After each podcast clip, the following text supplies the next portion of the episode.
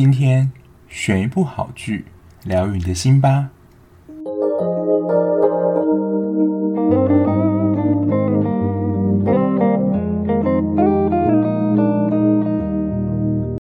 欢迎收听绝句二百五，我是小 B。不知道这一次国庆连假，然后接下来又是双十连假，大家有去哪里玩吗？还是像我一样在家追剧呢？那今天要聊的这一部是我之前在中秋连假的时候把它追完。那会想要看这一部，就是之前有提到说我在金钟的时候有入围蛮多台剧嘛，然后我想说我是 miss 错过什么好剧。那那一次就有提到说，这一次入围的除了之前呼声就很高的《俗女养成记》啊，然后谁是被害者，然后还有一部是被我 miss 掉的，叫做《用酒干妈店》。这一部是一集大概是九十分钟左右。不过我不知道今天讲完之后会不会就是被一直大家 diss，因为说实在，我看完这一部之后，给这一部的评分并没有很高。然后跟大家说一下，如果就是你是在犹豫说要看哪一部剧的话，我会在每一次的说明里面的有一个地方会写说我自己不负责任的观剧评分，这样当然就是我自己主观看完的感觉了，所以你可以评估看看，说就是这个分数对你，你也可以不信我，就是你觉得这一部应该就是很好看，但是我可能给他很低分。那也是有可能，因为每一个人看的感觉不太一样。但我就是给大家一个追剧的一个参考。那我这些评分我都会有一些依据啦。最主要我觉得都是在剧情上可能没有这么精彩，或是有一些我觉得很奇怪的地方。然后我不知道现在的就是。青少年或是大学生，还有知道柑仔店这个名词吗？因为现在都已经是超便利超商的时代，Seven 啊、全家、莱尔富，几乎已经很少那种传统的杂货店或柑仔店，可能就是在比较乡下的地方，它超商没那么普及，还有一些小店家，还有存有这些柑仔店。我记得我小学的时候，那时候便利超商还没有这么普及。然后我记得那时候很爱去，就是超，就是这种干妈店或是小商店玩那个类似抽抽乐的东西，可能就是一张五块，然后你可能里面有一些小奖项，然后有一些大奖是要可能你集五个字它才能够得到的东西，就是有点像现在的，我觉得就是现在改良版的，就是集点活动，只是说现在是你买多少钱，就是加多少钱就可以得到一个赠品。那那时候比较贼，就你只能用，就是你抽这些小卡片里面的可能极致的活动去换到一个，就是类似一个娃娃或是你想要的东西，这样真的是说实在，现在想起来是蛮坑的。而且我有问过那个老板，就是说，比如说五个字里面一二三四五，然后你要集满五个字才能够得那个奖品。他说，比如最关键的三，可能在这么多几百张的签里面只有一张而已。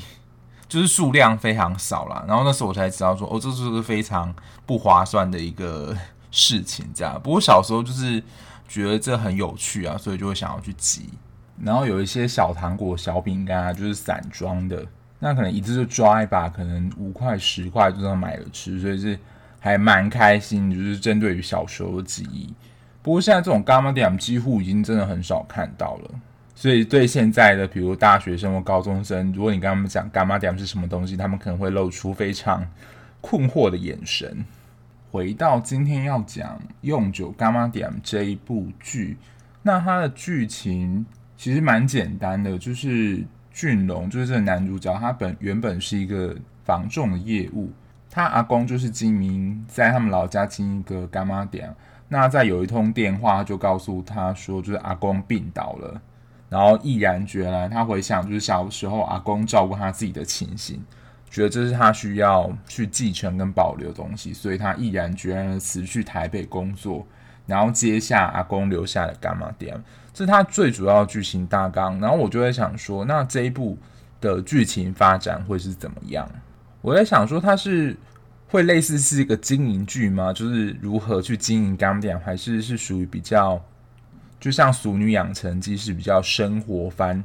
不过我也不知道这一集的收听率会不会好不好了，因为我刚刚一开始就是说这一部其实我看完之后，我并没有非常喜欢。它是其实有一个隐藏的主题，我待会会讲。不过还是就是大家，不过听到这边还是麻烦大家把它听完，就知道说，就是我不是随便的算是批评这一部片，可是我觉得也不是那么对我的胃口吧。接下来我会说，就我对这一部剧的一些看点跟看法。那很显然的，我觉得看那时候片名跟预告的时候，就觉得那时候我在猜，就是一部蛮接地气的台剧。因为柑仔店本身就是一个怀旧象征嘛，所以它的设定也是比较属于算是在一个小村落。那这种小村庄给人家的印象就是大家都会敦亲睦邻啊，然后邻居的感情彼此非常好，的确是这样。所以我看完的时候就感觉这一部就是一个满满人情味。那干妈店它除了是一个买东西的地方，就是它其实是卖给街坊邻居，不像那个便利商店那么普及的时候，可能你家里有一个什么盐用完啦，或者什么东西用完，就很方便可以去干妈店就买东西。剧情简介的时候有提到，就是阿公病倒嘛，当然阿公最后还是有 还是有活起来，只是他原本就是一个干妈店，然后他把它转型成就是。用酒厨房，因为他除了就想把这个干妈店除了是卖东西的地方，他希望是把它改成一个大家能够吃饭，然后凝聚感情的地方。所以就是街坊邻居啊，就是一些小角色，你就会看到他们就是经常的，几乎是每天啦，聚集在柑仔店前面那边，不论是拌嘴啊，或是讨论事情等等。那在中间有一段就是。在经营柑仔店的过程当中，发现就是倒下阿公，他其实是把这间柑仔店拿去抵押，所以他就是面临法拍的命运。所以那个时候，就是俊龙他就是向各地去筹钱啊。当然，能够展现就是满满人情味的地方，就是这些街坊邻居其实也很舍不得，就是这间柑仔店会被法拍掉的这样的命运。所以那时候几乎是他的朋友。也知道这件事情，所以都把自己的，比如说私房钱啊，或是原本要给小孩教育基金啊，都拿出来的解救这一次可能会不会法拍到命运。所以这一间柑仔店对大家来说，不只是买卖东西的地方，它也是大家情感凝结的一个象征。所以大家会很不舍，说它可能会被法拍。所以，如果你是对于这种大家很和乐，然后团结氛围很喜欢剧的话，你看这一部应该会蛮有感觉的。然后补充一下，这一部的剧名为什么叫做“用酒柑仔店”？其实他后面有解释啦，不过我就是先说给大家听。就是阿公他认为十这个数字太多了，然后九又跟长长久久的九同音，他就希望说。这个柑仔店是可以长长久久经营下去的。其实我在看之前就有点猜到，没想到还真的是这样。因为在一开始片头的时候，阿公跟阿嬷就是他们当时的心愿，其实就是开一家柑仔店，所以他们也希望说这间柑仔店是可以长长久久的经营下去的。这就是这一间柑仔店名字的由来。好，那接下来就是我要 diss 这一部剧的。一个地方，也是我觉得在看这一部的时候，我觉得有点头痛的部分，就是这一部有非常多的角色的场景的转换，这是来自于说年轻时候的阿公，还有那些年轻的时候的街坊邻居，就是他们的场景有时候会这样跳来跳去的。那我之前有说过说，说如果你年轻跟老的时候，演员的长相差很多，然后可能在片中又没有提及说他们名字是谁的话，其实有时候你会搞不清楚说这个人到底是谁。然后一开始的场景第一幕其实就是在交代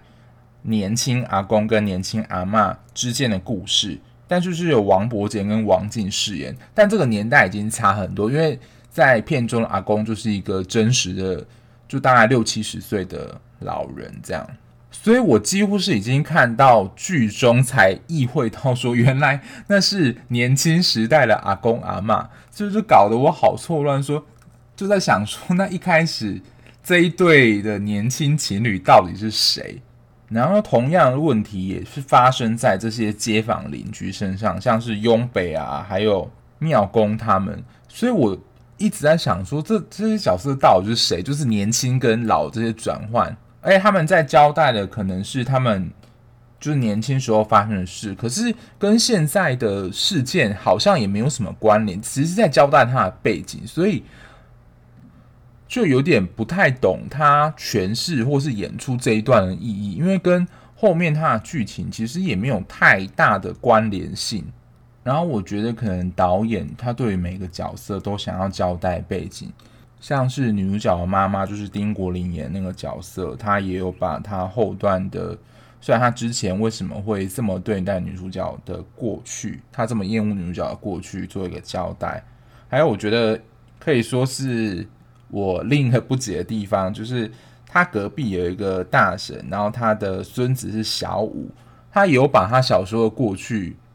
演出来，就是他为什么会被跟爸爸送去台北这样。我想说他是一个很重要的人物嘛，所以我在看的时候，我就内心想说这个小孩到底是谁，我搞不太清楚。所以这部剧就有很多就是角色穿插，然后这样一直跳来跳去的画面，我真的搞不懂说谁到底是谁，或是。这个角色到底是谁的小孩？为什么他会在这个场景出现？就是剧情上有时候会觉得不是这么连贯。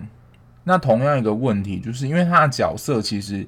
蛮多的，而且他都想要交代可能每个角色的背景，所以这一部的男女主角就是张轩睿，就是俊龙这个角色，跟莫远文就是女女主角，他们在戏中的戏份。还有整个整体的表现，我觉得是有点存在感蛮薄弱的，而且可能是因为俗女的关系吧，就是俗女比较不会有时而会有国台语交杂转换，我不知道是要表现出就是年轻人习惯讲国语，跟就是比较传统的呃长者他们比较讲习惯讲台语的方式，所以就会听到演员蛮常会有一下国语一下台语这样的。转换，当然这这一点我觉得是我个人的观感啊，就是听起来就觉得有点 K K 的感觉。好，那我接下来就是要讲第三个，就是这一部戏，我觉得最主要想要传达给大家的意境。我大概是看到第八、第九集的时候才发现，这可能是这一部戏想要传达出给大家一个主要的意境，就是。被留下来那个人，我不知道大家在看的时候有没有看出，就是应该是导演刻意他经营的手法，因为像男主角他就是爸妈车祸过世，所以被阿公抚养，然后女主角也是被他妈妈抛弃，然后阿公呢就在一开始的那一对，也是因为门当户不对的关系，所以就是阿嬷她其实是被迫的嫁给另外一个算是有钱人家。照顾雍北这个看护，那也因为他结婚就离开了雍北嘛。好，简忠胜就是俊龙的朋友，他因为发生了车祸，然后至今在他们和解之前都没有就是被俊龙这样主动找过，等于说他也是一个被留下来的人。然后女主角她在碰到俊龙之前跟江恩佩的感情其实也是这样，她其实也是被江恩佩呃被留下来的那个人。所以，其实这一部剧几乎所有的角色有一个共同的经验是，他们是在关系中被留下来的那一方。这是我在看到第九集，其实俊龙他也有讲这一番话的时候，我才发现原来每一个人的背景都是这样子。那以上就是我对这部剧的一些想法，还有我觉得它可能呈现的没有那么好的地方，不知道大家。看的时候会不会有这样感觉，或是其实你不同意这样的想法也没有关系，就是其实你觉得他演得还蛮好的，也欢迎你们跟我说说，你如果有看这一部的话，你的想法是怎么样哦。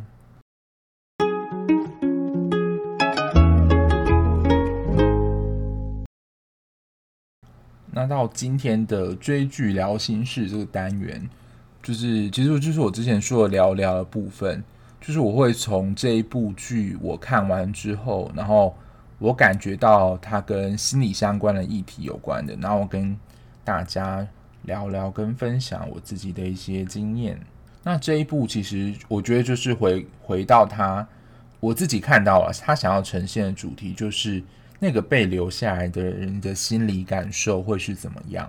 被留下来的人的心理感受，其实会依照是谁把你留下，然后以什么样的方式，我们呃的心理感受其实会不太一样。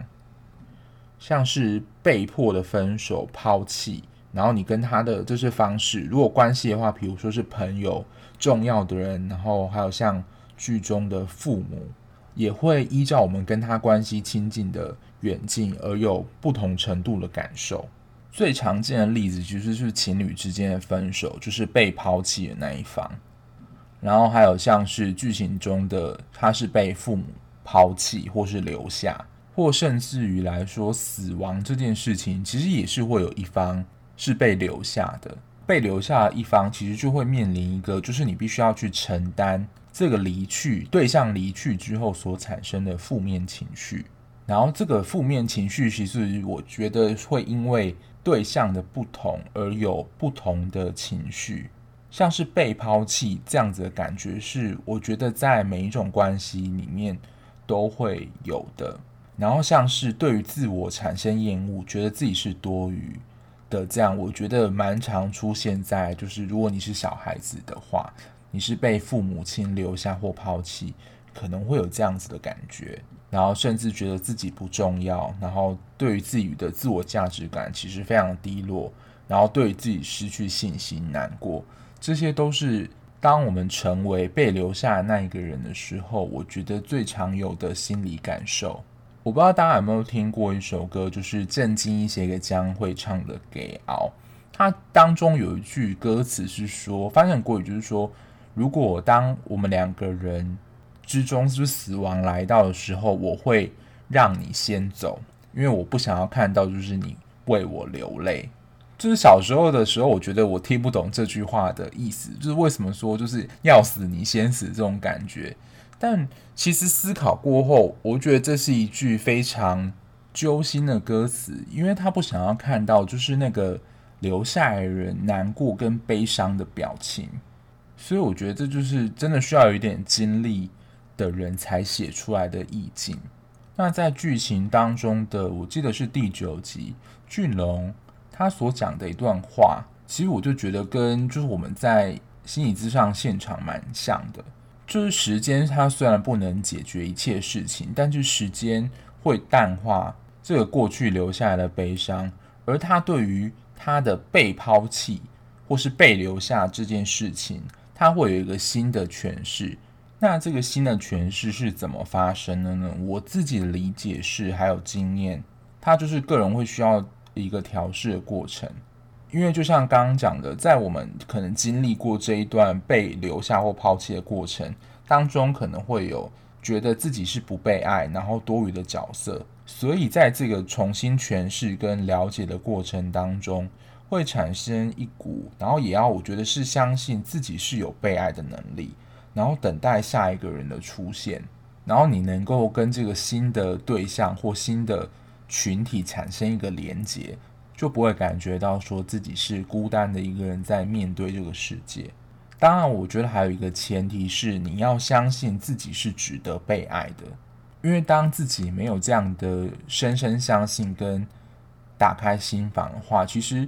不知道大家有没有个经验，就是别人不论怎么的。鼓励你，或是激励你，但是你都有种听不下去的感觉，或是听不进去。那这样的情况，我就会理解成说，对自己其实这个深深相信还没有长成，然后自己也还没有准备好，想要可能建立一段新的关系。因为其实这样子的被留下或被抛弃，它是需要一个疗伤的时间，让自己去了解说。这一段抛被抛下或是留下的经验里，有什么样的过程，有什么样的情绪，它是需要被抒发，而且可能这样的经验也是需要被理解。所以，像片中俊龙，他就是因为他爸爸妈妈是在一场车祸当中过世嘛，所以他在那个过程当中可能会产生蛮自责的情绪，是说他是不是他害了他的爸爸妈妈？但是他在跟他阿公就是聊过。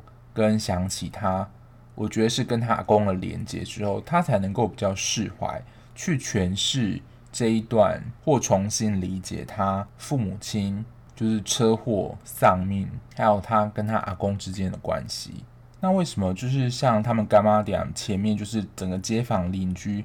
聚集在一起，像是一个群体呢？因为其实人就是群体的动物。之前有一份研究报告就显示说，独居老人就是的寿命会比，比如说有结婚或是有跟人连结的社区，死亡率还要高，就是因为在孤单的环境里面，你就没有办法跟人群产生连接，等于说你是很孤立无援的。这在人的心理感受里面是会感到非常脆弱的。我想这是一个蛮主要的原因。所以总的来说，就是被留下来这个心理感受，其实我觉得蛮需要处理的，就是悲伤。但悲伤里面有可能非常多复杂的元素在。不过，就像我刚刚讲的，如果你是正经验到，就是你是留下来的那个人的心理感受的话，可能就会产生像我刚刚讲的上面这些的感受或情绪，这些都是很正常的。只是说，当有这些情绪或这些经验的时候，你是应该好好找一个朋友或是专业的人协助你去度过这一段历程，才能够像片中的俊龙一样，重新找回爱人的能力。那以上这个就是今天的追剧聊心事，就想跟大家分享这个部分喽。那今天的节目就到这边。如果你听完或看完剧有什么心得想要跟我分享的话，可以到我的 IG 去留言跟我互动。